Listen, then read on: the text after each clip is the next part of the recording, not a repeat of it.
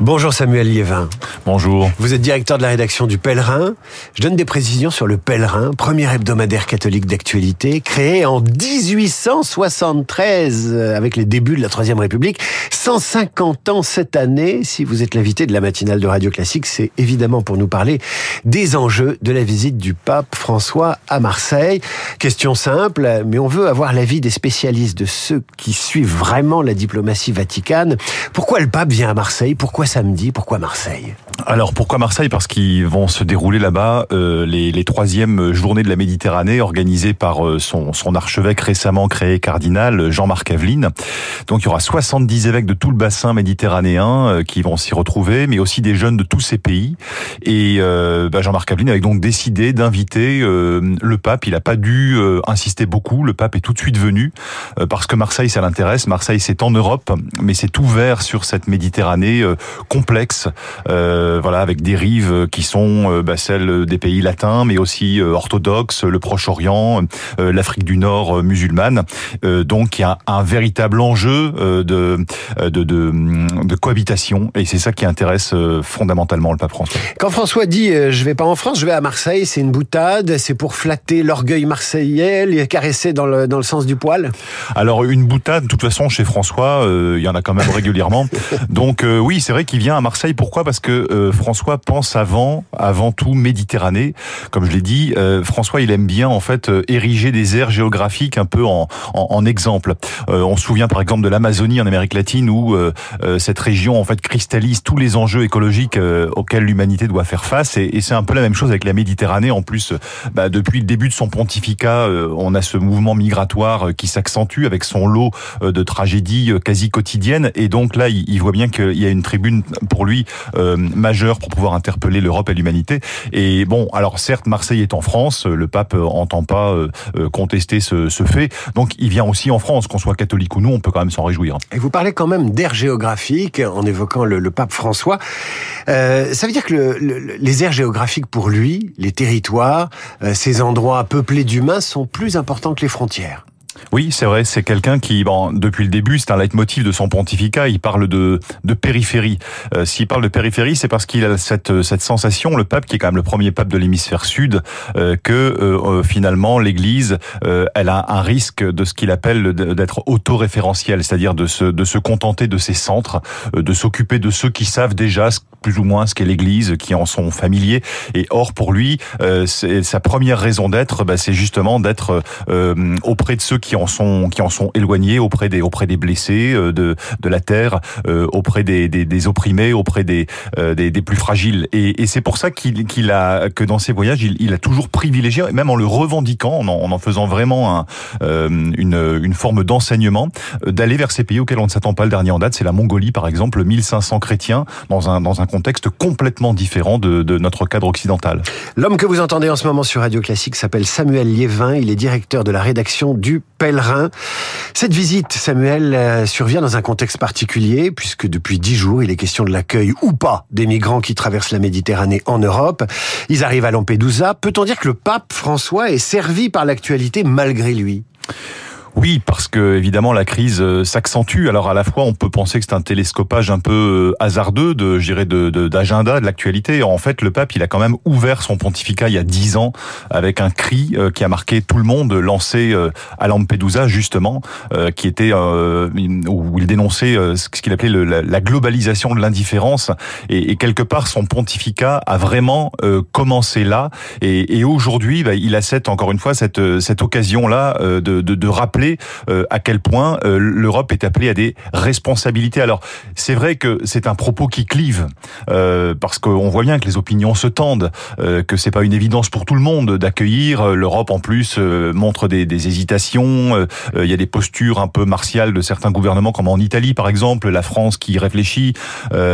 néanmoins, le propos du pape, il n'est pas simplement de dire, parce que c'est finalement, il peut pas dire autre chose, d'accueillir de manière inconditionnelle. C'est aussi insister sur la nécessité de, de permettre à toutes ces familles de rester chez elles. Donc ça ouvre tout le volet de la coopération.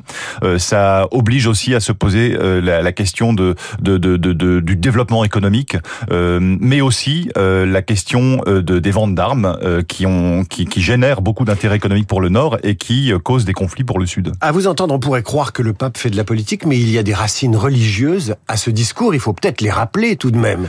Le pape, c'est pas un politique, c'est d'abord un prophète. Euh, et de ce point de vue-là, il, il, il s'inscrit vraiment dans la lignée des, de, de ses prédécesseurs. C'est un pape, donc on va pas euh, remettre en cause sa source. Sa source, c'est l'Évangile.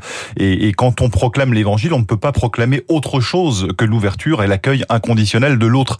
Après, évidemment, euh, ce, ce, ce souffle-là, il est reçu dans un contexte politique qui lui est changeant et, euh, et, et il, il, met, euh, comment dire, il, il, crée un, un malaise. Il est pas, il pas là le pape pour mettre à l'aise tout le monde. Euh, Benoît XVI euh, avait ce même souffle où il s'intéressait davantage à des questions de, de doctrine. Il faut bien reconnaître que Benoît XVI c'est plus un pape de, je veux dire, qui a qui a dans son pontificat plus court déjà on peut on peut le dire, euh, c'est recentré sur le noyau de la foi. C'était un pape avant tout théologien et spirituel euh, qui a ressenti après euh, après euh, l'immense pontificat de Jean-Paul II, euh, qui a d'ailleurs fait basculer le monde dans une dans une nouvelle ère, la nécessité de de redéfinir le noyau de la foi et, et c'est pour ça qu'il a pu laisser, y compris chez les non-catholiques, l'image d'un pape plutôt de sacristie. Il est clair que François en est sorti de nouveau. Alors je vous ai posé cette question, j'ai fait ce petit détour par Benoît XVI parce que euh, il y a une défiance sur l'accueil massif de migrants en Europe, de certaines opinions publiques, euh, mais également euh, pas qu'en Europe, aux États-Unis, une partie de l'électorat catholique conservateur y est opposée. Parlez-nous de ce qui peut paraître comme un hiatus entre ces catholiques, l'Église et ce pape. Alors bah, la, la, grosse difficulté de ces catholiques, euh, et effectivement, euh, c'est le, le, pape François compte beaucoup d'ennemis euh, aux États États-Unis, euh, avec notamment par exemple un, un, un évêque du Texas euh, qui, qui, invite tout simplement à, à, à, ne pas suivre ses orientations, notamment euh, actuellement sur le sur le synode hein, qui est en cours pour essayer de, de moderniser un peu l'Église. Euh, donc un, une immense consultation planétaire de tous les chrétiens, et eh bien de, de ne pas de, de, ne pas y participer. Euh, donc, il sera pas excommunié celui-là, ce Texan? Alors il sera ce, pas ce Texan renégat entre entre guillemets? non, il sera pas excommunié, mais en tout cas lui pointe comme plusieurs évêques américains notamment, euh, et pas que euh, le risque d'un schisme au sein de l'Église, parce qu'en gros, euh, cette, je dirais, cette cette cette ligue anti-François reproche au pape de tout simplement brader l'institution, liquider l'Église institutionnelle, je dirais, sous sa forme verticale pour en faire autre chose, une forme de, de démocratie, de, de, de, démocratie au contour un peu flou, et, et donc ce qui rend difficile la tâche pour François d'un côté, et de l'autre qui met toute cette frange un peu conservatrice euh, dans une position difficile parce qu'à la fois il y a une culture assez légitimiste, le pape reste quand même le pape, et en même temps il y a des aspects comme euh, bah, ses positions sur euh, l'immigration et ses, ses, sa volonté de réformer l'Église qui ne passe pas bien. Il y avait un bouquin qui s'appelait Un président ne devrait pas dire ça, et la semaine dernière, il y a eu une polémique. Un président ne devrait pas communier à la messe en tant que président et l'annoncer. Euh, comment le pape perçoit-il la laïcité à la française pour lui? C'est on est des on est des ovnis. Euh... Bah, je pense que de ce côté-là, le pape, euh, oui, euh, il est presque, je dirais, comme euh, comme, l'ensemble des, des, des des terriens forts la France. J'allais dire, la laïcité française est un est un objet non identifié ou non identifiable en tout cas pour beaucoup de euh, pour beaucoup de gens. Euh, c'est difficile de faire comprendre euh, effectivement euh, que euh, on, on, puisse vouloir maintenir une neutralité dans l'espace public. c'est quelque chose qui qui ne qui n'est pas naturel et, et d'ailleurs c'est on revient à la Méditerranée. finalement, tout le pourtour méditerranéen, ce sont des populations qui pour qui le fait religieux s'inscrit naturellement dans le quotidien et, et c'est assez difficile à percevoir. Oui. Samuel Liévin, directeur de la rédaction du Pèlerin, c'est pas la première fois qu'un pape remplit un stade. On va se téléporter à Marseille samedi, il va y avoir euh, un soleil sublime, le stade va être lumineux. Est-ce que ce pape a, constant, a conscience qu'au stade Vélodrome, chaque quinzaine, c'est la religion du foot et de l'OM qui, et de l'OM qui s'exprime? Il va y avoir une sorte de syncrétisme, un peu comme à Naples avec Maradona. Là, le, la religion du foot, le, le catholicisme, il en a conscience, il va en jouer? Alors je sais même plus que conscience Je pense que le pape, il sera complètement dans son élément. C'est un pasteur euh, instinctif, euh, très physique, qui a le peuple dans le sang. Euh, il adore le foot. c'est un supporter du club de San Lorenzo en Argentine.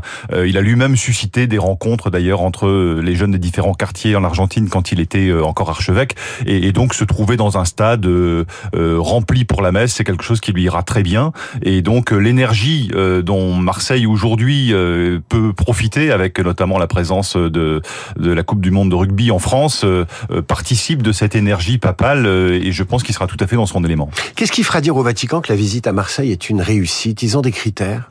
En général, une visite d'État, on a signé des contrats, euh, bon, il y a des accords, etc. Mais quand le Vatican va à l'étranger, quand le pape va à l'étranger, quels sont les critères de, réussite et d'excellence? Normalement, c'est quand même, c'est quand même euh, un moment fort, euh, très populaire, et c'est toute la, à chaque fois toute la difficulté, c'est de réussir à organiser un événement qui soit à la fois parfaitement sécurisé. Là, on est quand même manifestement dans des proportions euh, quasi jamais atteintes, mais il faut pour autant permettre à ce, à cette fusion populaire de d'opérer. Et ce serait vraiment là le critère de la réussite, c'est-à-dire que ce soit avant tout un événement festif et aussi un événement dont le pays ressorte avec plus de cohésion euh, que d'incompréhension.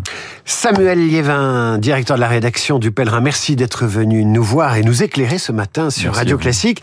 La couverture du Pèlerin, qui a 150 ans cette année, je le rappelle, c'est le pape dessiné devant Notre-Dame de la Garde à Marseille, à la rencontre de la Méditerranée, dit le magazine que vous pouvez trouver évidemment cette semaine dans les kiosques. Samuel, merci infiniment. Dans un instant, le rappel des titres et juste après, deux Marseillais. Hervé Gattegno pour la vue de presse qui vous présentera le youtubeur le plus suivi de France et Franz Olivier Gisbert, Marseillais d'adoption pour un plaidoyer en faveur de l'Arménie. Radio Classique, il est 8h.